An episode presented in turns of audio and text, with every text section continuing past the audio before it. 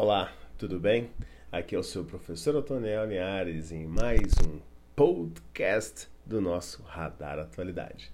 Que alegria estarmos aqui para mais um bate-papo, para mais uma ideia, para mais um conteúdo gerado para você. Pessoal, em tempos difíceis, tempos de pandemia, tempos de notícias ruins para todos os lados, vamos falar de energia. Eu quero hoje fugir do, do óbvio, dos cotidianos de notícias ruins que a gente sabe que está nos, nos cercando, né? E quero falar de um assunto que é a energia. O combustível do futuro, o hidrogênio verde, H2V, ele vai mudar por completo a produção, o consumo e a distribuição de energia no mundo. O Brasil ele tem um potencial para liderar esse mercado bilionário, pessoal. É, a questão hoje de energia é muito preocupante. E a gente sempre fala muito disso, né? Vocês sabem disso.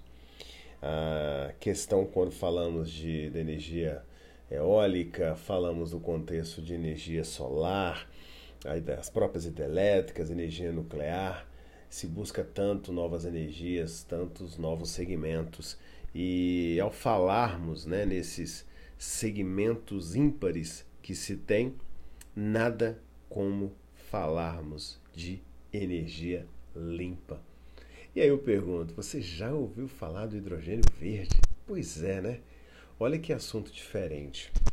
A ideia de descarbonização do planeta, ele não tem volta, né? O compromisso que grande parte da humanidade assumiu em abolir o uso de energia proveniente de uma matriz fóssil que dispersa carbono na atmosfera e impacta o clima causando o aquecimento global. Está posta. Lembrando a vocês que o discurso sobre aquecimento global ele começou ali por volta do século XXI, exatamente. Lembro como se fosse hoje, quando nós passamos a discutir, dentro do contexto da Rio Mais 10, isso, que foi lá na África do Sul, a questão do aquecimento global. Então, para realizar essa mudança, governos e empresas pretendem progredir na utilização do hidrogênio como armazenador de energia e como combustível. Mas como se dá a produção de hidrogênio, né, do hidrogênio? Bem, há vários métodos, mas a solução sustentável é quando se utiliza a técnica conhecida por eletrolise. eletrolise. E aí, galera, quando se fala do H2V, dessa energia limpa, o mundo inteiro procura isso.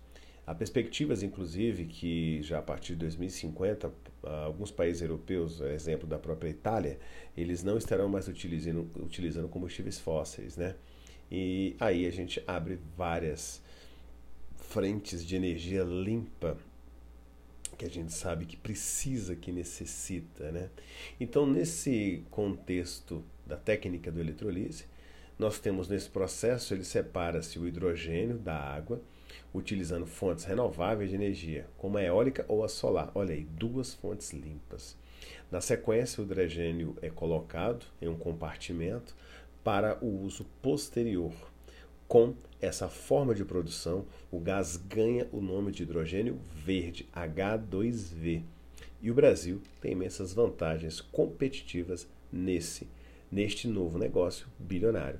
E é interessante falarmos do H2V, o Brasil ele já trabalha com essa questão do, do, da energia eólica e da energia solar, né? então a gente sabe disso. Então o Brasil tem, sempre tem tudo para sair na frente, né? desde quando os principais projetos, eu gosto de lembrar sempre do Proálcool, por exemplo. Enfim, isso contribui, isso ajuda muito a gente, né?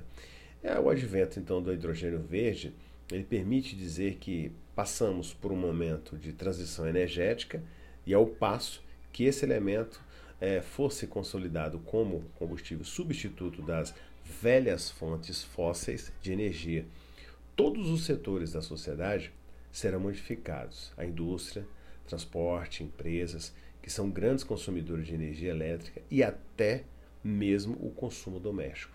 Do que o mundo depender de fontes de energia renováveis, o Brasil tem o potencial para liderar o mercado de produção de hidrogênio verde, dado a disponibilidade, gente, de áreas para construção de parques eólicos e geração de energia solar essenciais para a eletrolise.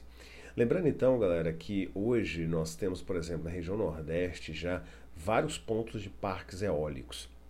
O Brasil ele é muito vasto no seu contexto litorâneo é, da força dos ventos. Eu não diria só apenas o litoral. Eu posso relembrar com vocês também o contexto do próprio Centro-Oeste. A gente tem esse trabalho já há um bom tempo. E no caso da indústria automotiva, é, o ganho é incomensurável. Né? Então, no futuro, além é, de abastecer o carro com hidrogênio verde, esse mesmo veículo poderá servir como armazenador de energia e suprir a casa do dono. Por exemplo, no Japão, carros a gasolina serão eliminados até 2050. Eu falei na Europa, lembrei para vocês, e o Japão também já está com essa perspectiva. Ou seja, é, o modelo que a gente conhece hoje de automóvel, ele vem passando por transformações. A Europa já está passos à frente, a Ásia, no caso do próprio Japão, também estão bem avançados.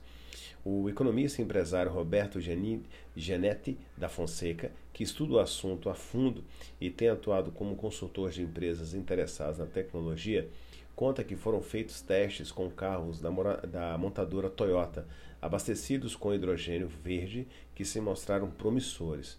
O veículo não faz barulho, nem autono é, e não faz nenhum barulho, zoada nenhuma, né? E tem uma autonomia de 700 km e poluição zero, segundo o Roberto Genetti. Inclusive, pessoal, quando você não fala, quando você fala de não fazer barulho, eu acho super interessante, porque esses protótipos já vêm sendo trabalhados há pelo menos duas décadas, né, no mundo. E é, montadoras como a, a, a, Honda, por exemplo, e outras, como a própria Peugeot, já trabalham com um, um leve ruído no motor. É, porque como não tem nenhuma zoada, é, eles assimilaram, colocaram né, uma zoada fake, uma zoadinha falsa.